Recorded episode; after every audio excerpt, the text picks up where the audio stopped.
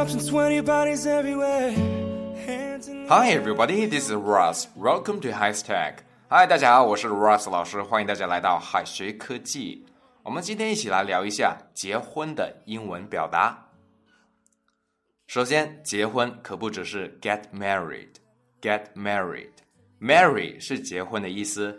如果要表达嫁给某个人或者是娶了某个人的话，我们可以说 marry someone marry someone。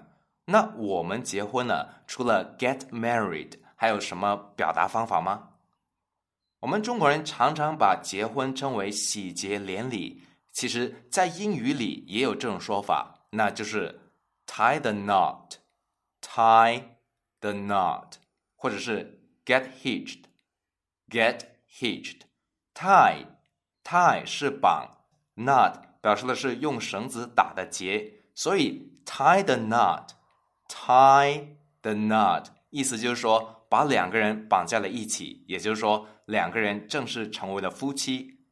hitch hitch 也有宣注的意思，所以结婚也可以说 get hitched，get hitched。例如，To my surprise。Mary will tie the knot next week. To my surprise, Mary will tie the knot next week. 让我惊讶的是，玛丽下周就要结婚了。另外，外国人呢，通常是在教堂里面举行婚礼的，所以要走过通道。所以结婚还可以这样说：walk down the aisle. Walk down the aisle. aisle 就是通道的意思。例如，My sister walked down the aisle after the graduation.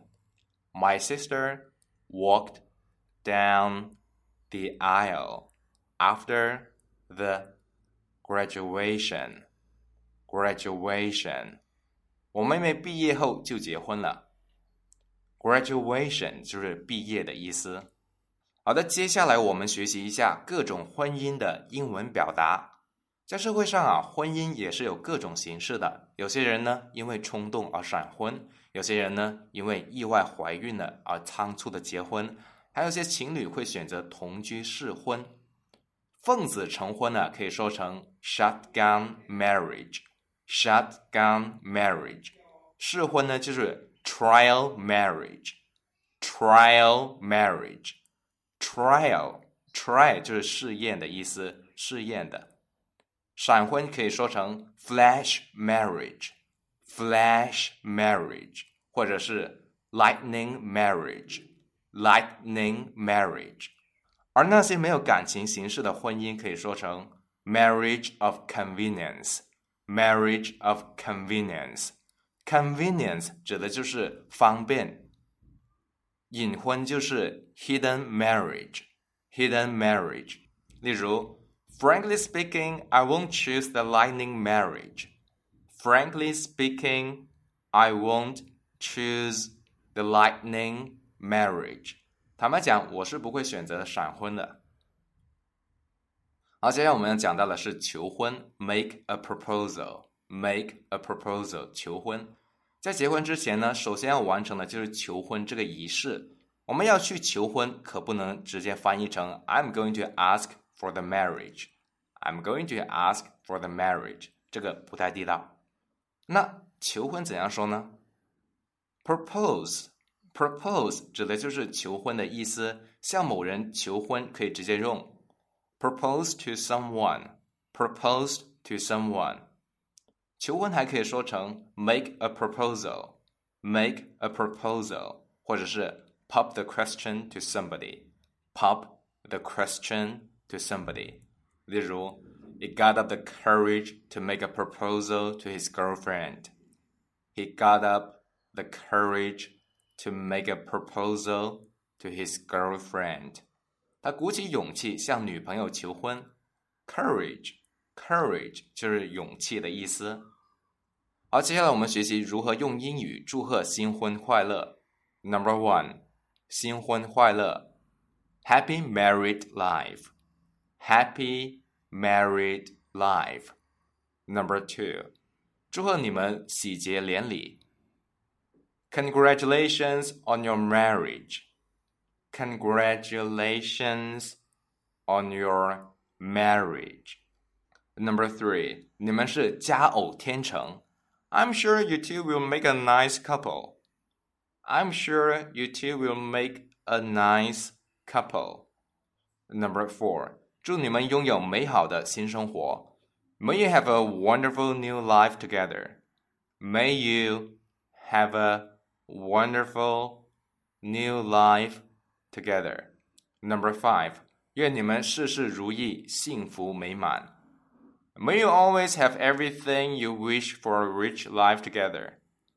May you always have everything you wish for a rich life together. 好，接下来我们学一下，离婚可不只是 divorce。 幸福的婚姻啊，可以长长久久，而经营不下去的婚姻呢，通常是以离婚收场的。离婚除了是 divorce，divorce 还可以用 break up，break up 或者是 split up，split up 来表示。这两个短语通常是可以表示离婚，也是可以表示情侣分手的。例如，Jack is going to split up with his wife next month. Jack is going to split up with his wife next month. Jack 打算下个月就和他的妻子离婚。好的，今天我们内容到这里就快结束了。最后给同学们留一个小作业，翻译以下的句子。我们打算下周日结婚。同学们可以在右下角的留言区写下你的答案哦，老师会亲自点评的。最后再告诉大家一个好消息，Jimmy 老师要给大家送福利了，免费赠送风靡全球、轻松幽默的美国生活喜剧《生活大爆炸》（Big Bang Theory） 一到十二季，全部都有中英文字幕。这是一个非常有趣的学英语原版美剧的视频，你值得拥有哦！欢迎添加微信号 o h k 零零八 o h k 零零八，即可免费获得。一共两千九百九十九份，先到先得，送完即止哦。All right, this is Teacher Kathy. I'm waiting for you in his text English. 我们下期节目不见不散。And this is our house, and this is our rules, and we can't stop, and we won't stop.